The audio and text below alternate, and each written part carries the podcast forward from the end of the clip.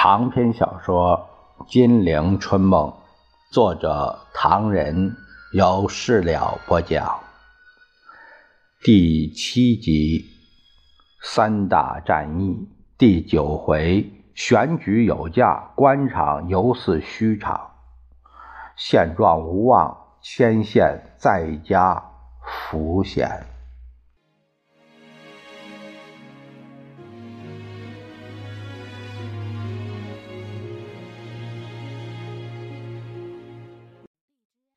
话说蒋介石在前方败讯频传之际，决定再办选举以示民主。他的动机如何，目的何在，人人得而见之。但蒋本人还以为天衣无缝，下令必行。于是乎，一片国大之风吹得毫不凶猛。国民党选举指导委员会也告成立。铁定于一九四七年十一月二十一日开始，为期三天。大家看一看那一次选举，那真是高潮迭起，笑话百出，乌龙之多，罕见其匹。南京官场热闹如虚场一样，特别是国民党选举指导委员会四十几个委员。每人每天都要接见三四十个使劲活动的党员，特别是吴铁城、洪兰友等人，每天接客在七八十人以上，真够瞧的了。你们都准备好了吗？蒋介石表面上一片的笑容，肚子里也是忧心忡忡，因为这是威德曼的计划之一。南京办好选举，不管是怎么样一个选举结束后，一个新的局面就开始就会来。届时蒋介石地位更高，不满现状的人，反对南京的人更苦，而美国干涉中国内政也就更合法化了。由此三者，这件事儿就闹得如火如荼，虽属假戏，真唱了起来。都准备好了，办事的人个个在蒋介石面前拍胸脯打保证。其实也真的是胸有成竹，因为国大这玩意儿早已经分等别级，呃，定好价钱，只待一手交货，一手收线了。红蓝友忙得不亦乐乎，对朋友说：“呃，这是门诊部指导委员会的工作到此为止。”诸君谁愿疗养？有无病床？现在还是个未知数。此话实在有理，因为南京政府事实上只是个各种病患的集中地，把指导选举批作门诊，确系精辟。当时有位朋友问红蓝友老兄：“这次选举应该叫做局选才对吧？”我是怀疑这。守民有误，把这两字就是颠倒过来。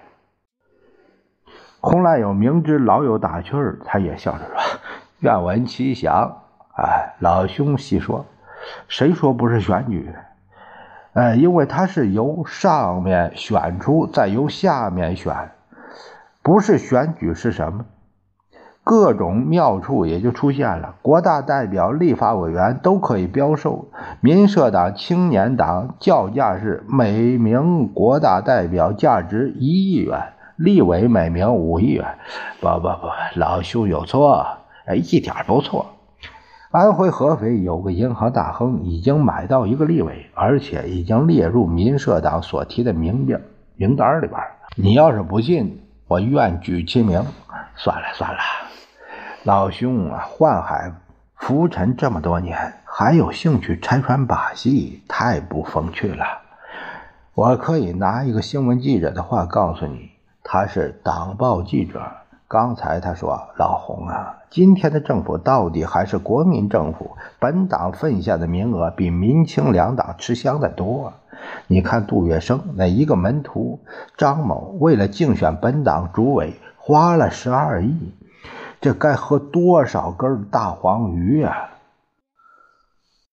对这位选举混乱的情形，国民党中不乏愤愤之人。立委陈子峰看不入眼。在立法会上，他发言说：“现在我们选举啊，弊端大家都知道。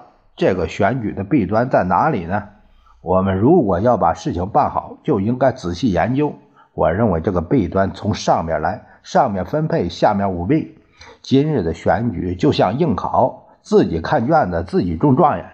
你们说这怎么办？”另外一个立委叹了口气：“是啊，自己看卷子，自己中状元。哎呀，这句妙极了，稍加引申，也就是自己关起门，自己做皇帝。我们不谈这些。”立法委院长制止说：“我只能告诉诸位，本党与民青两党未能获得协议，因此国大候选人名单决定延缓公布。”民青两党领袖今天还在本党抗议，说他们两党有好几个领袖既未被指定为候选人，又得不到本党的支持，他们气惨了。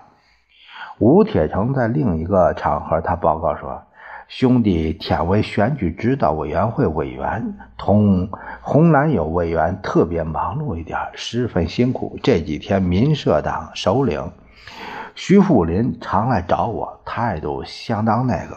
本党有些朋友说他们的酸气甚重，酸味极浓。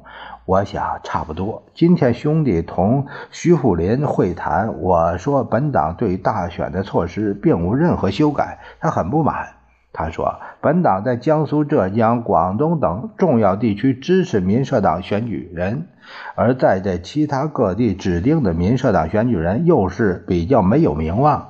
甚至名不见经传，他们万分不高兴。民社党说，除非本党答应大量增加支持小党候选人的选区，以符合目前的所谓联合，否则他们无限期的僵持下去。呃，青年党如何呀？青年党，青年党同民民社党差不多。吴铁城说，不过胃口不小，他们提出的国大代表的。选选票名单两百九十一名。铁老，有人问南阳各地怎么样？吴铁城摇摇头，这个说来话长。不过明天你可以看侨委会的公布，本党在侨胞中的选举无法进行，已经改变办法了。由于情形特别坏，本党甚至准备放弃或者是暂缓举行。铁老。有一个激愤的声音说：“这次选举不轨行为太多，而且很难自解。”啊！吴铁城一惊。比如说，本党党员把一些平平常常的男女亲戚都列入国大代表，还有立委的候选名单。安徽省候选人名单有一个女性候选人，是省府官员哪个小老婆，还有一个。是某县长小老婆，请问铁老，这些玩意儿如何叫人家看得上眼？我们又怎么指导他们呢？吴铁城闻言吃惊的说：“你可不能这样说，我们的主席正在为局势伤脑筋，这种说法吹到他耳朵，那还了得？一般人站在蒋介石面前，对那些倒胃口的事儿不敢提一个字儿，生怕大触眉头。”但司徒雷登为了爱之深而从上海回南京见蒋，不免稍微谈了一些杀风景的事儿。上海太糟了，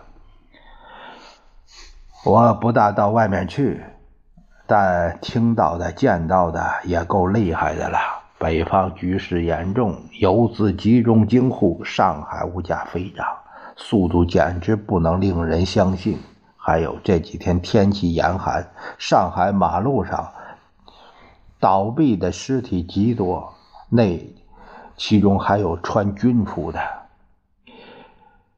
哎，这些带兵的应该惩办才对，否则无人愿意打共党了。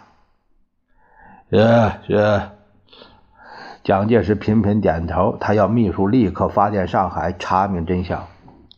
上海的学生运动也很厉害。我到上海的时候，有很多学生见我，竟然当着我的面喊起了“驱逐帝国主义，出中国”的口号。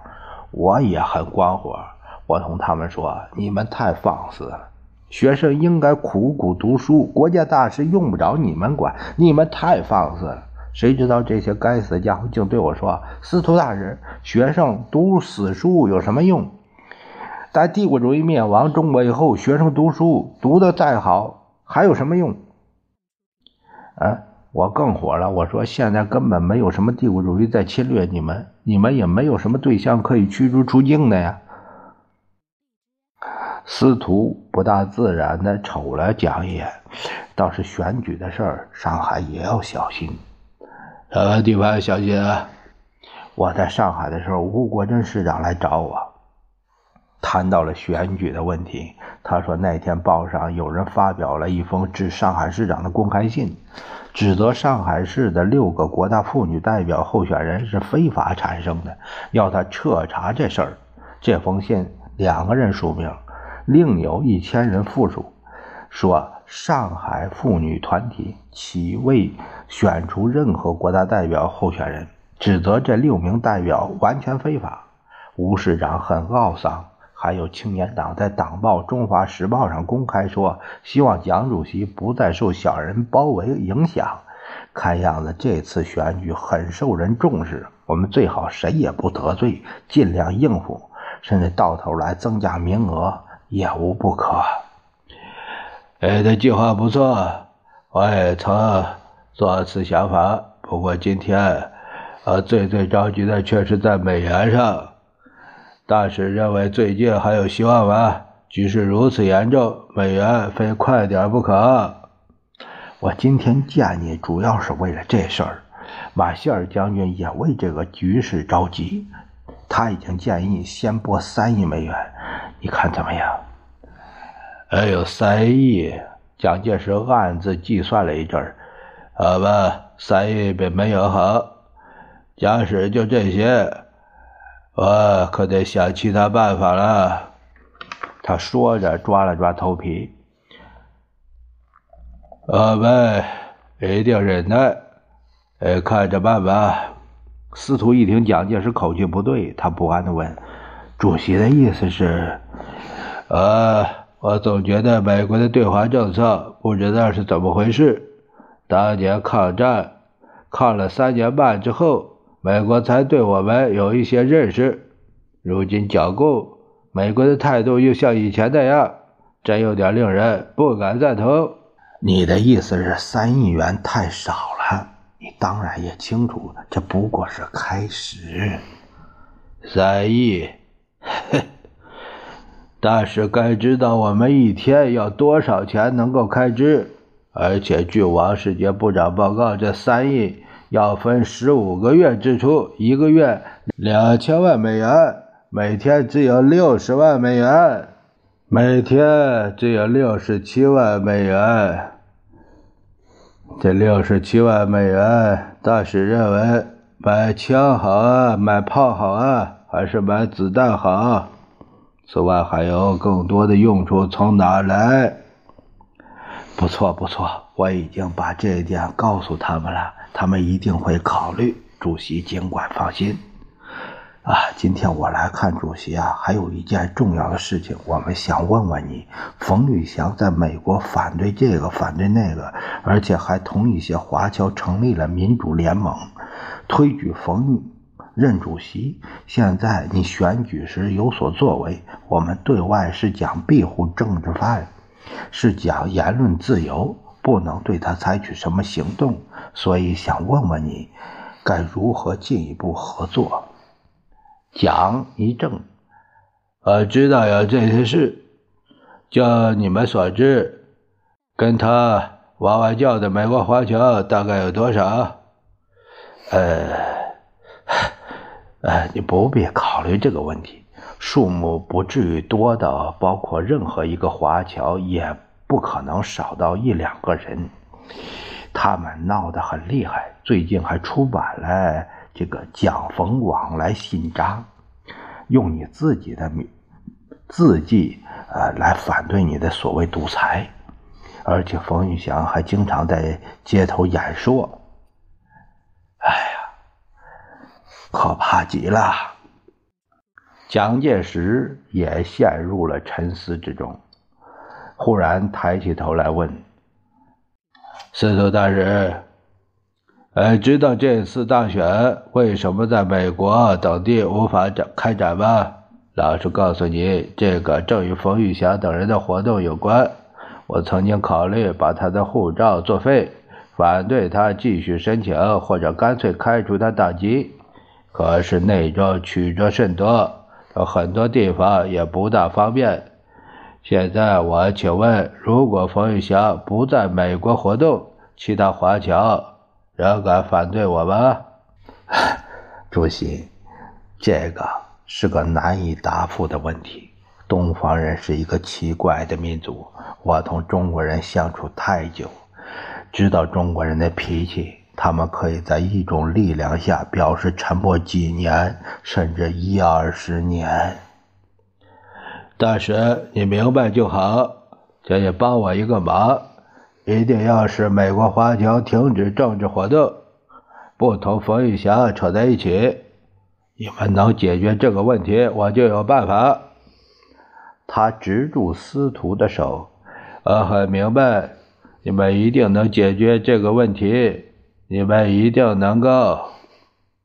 忽见蒋介石一变而为热忱，司徒就拍着胸脯说：“主席放心，中国局势没有比现在更严重的了，美国援华也没有比现在更切实的。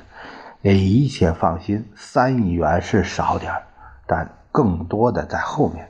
在美国反蒋的华侨要设法对付。”在中国反蒋的人何尝不需要严厉对付呢？有一件事情现在还没有通过，我本来不想在今天告诉你，以免将来有变化使你失望。但现在我已经忍耐不住，非要同你说不可了。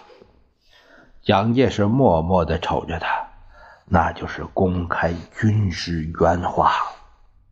美国一向军事援华反共，但从没有承认过。现在为了振作士气以及其他各种原因，我们准备公开宣布，美国是在军事上援助国民政府了。因为时间和内容方面尚未肯定，所以没有关系的，原则上不会有什么变动。这个我也知道。现在。只要大概有个轮廓就够了。我必须声明，将来公布的办法一定比我知道的还好。啊，是一定的，谢谢了。你们的大选是二十一日，我们这个宣布极有可能是二十日，比大选早一天，以期增加政府的乐观空气，把士气民心振奋一下。我们相信你方面的报告，对对于选举国大代表，你们是策划已久的，充分准备了的。在这个热闹的日子来这个一下，对整个的局势有很大帮助。我们怎样公开宣布军事援华呢？我们的军事顾问团团长昨天告诉我，这个军事援华的计划打算在京、渝、武汉。韶关四地成立四个督训处，我们的军官团直接负责和装备国军二十七个旅。一待通知发出，希望国军陆军总部能够好好合作，派人同鲁克斯团长先到汉口去视察，前线危机最好不要再拖。司徒又绷着脸说：“今日之下，国军主要战线已显出动摇。”美国过去几年来庞大的财政军事援华，结果并不理想。对于今天面临的局面，希望我们双方好好合作，渡过难关。国军主力现在不是陷于孤立，就是溃败割断，连回到后方的路都给割断了，情况很不好。卢克斯团长告诉我，他很着急，他认为刘邓部队重回中原。随时有包围武汉、直捣京沪的可能，也随时有渡江、探入湘鄂赣粤的可能。整个国军后方处于被进攻的危险之下，他感到从未有过的不安，因此他对于成立四个督训处、编练二十七个美械旅是否够用这一点表示怀疑，希望国军方面对局势也该做最严重的打算。蒋介石没说话。大选当然也是极其重要的一环，希望国府好生做去，让中国人知道有这件事，而把供方的国事建议高高搁起。正说着，宋美龄从外面回来，兴冲冲地直奔两个人面前，握着司徒雷登的手，笑着说：“圣诞还没到，可是我们的圣诞老人已经到来了。”他不等客人开口，就问蒋介石：“大令，真是的，美国朋友帮我们的忙也真够好的了。刚才有人告诉我，在上海，美国商人计划帮助我们训练空军，作为对这一次大选的捧场。他们的活动已经展开，而且已经获得陈纳德将军的默许。上海的美国领事也已经同意了。很好，很好。”哎呀，来的真快呀！司徒说：“我在上海的时候只听他们说起，怎么已经有了头绪？我还怕有变化，没向主席报告啊。”宋美龄十分兴奋，她喝了一口水，喜滋滋地说：“大使，您知道，在二战的时候，美国在佛罗里达州莱克兰的地方曾经办过一个空军训练中心，是吧？”“呃，是是。”不错，有这回事上海的美国朋友现在也想在上海办一个类似的空军训练中心，帮助我们反共。好是好，不过名目是否太多一些？反正都是美国朋友在帮忙，我看还是集中起来。我被另立名目了。司徒点点头，很对，很对呀。我们可以先谢谢他们，宋美龄说：“反正空军对我们是十分必要。东北要不是有空军参战，长春、吉林就会……啊，总之吧，由我们先成立，人家热心不能扫兴。再说，对这件事，上海美国领事也考虑很久，最近才表示有兴趣。但是这类机构……”我们当然很需要，不过如果他们动用还是圆滑款项，那么我认为不妨慢一点动手的好，以免削弱了美元，分散了美元。呵，但是知道美元本来不多，可不能再分散了。好好啊，我有点事儿，该走了。呃，我想请问一声，这一次的选举大体上是？我们对这次的制宪有极大的把握。先是在十一月二十一日到二十三日三天内选出一批国大代表，然后在十二月二十五日那天选举大总统制宪。蒋介石敛起笑容，大使当然明白，大总统一职，我是决定另选贤能了。我愿意以在野之身份。援助其事，这一点请大使转告美国朋友。司徒一脸的笑，主席客气。今日中国除主席之外，还有谁能迎此重任？但他立刻呃改变了口气，呃，不过为了民主，希望这一次大选在人事上有些革新，这样对内对外，我们都不怕人家议论纷纷的。蒋介石倒抽一口冷气，呃，可是，可是蒋介石对美方的态度已感到不大放心了。待司徒走后，他问宋美龄：“听他的口气，什么民主不民主的，恐怕内中有文章。呃，可听说什么没有啊？”宋美龄还在高兴的兴头上，她笑着说：“只要美国帮忙。”一切传言都不能当真。什么民主不民主？美国对民主的手法，不就是给我们一个借鉴吗？司徒总不会不替我们打算，放心好了。宋美龄没弄清楚，美国政府对她的丈夫非常不放心。这正是只因恨铁不成金，无意厚爱蒋某人。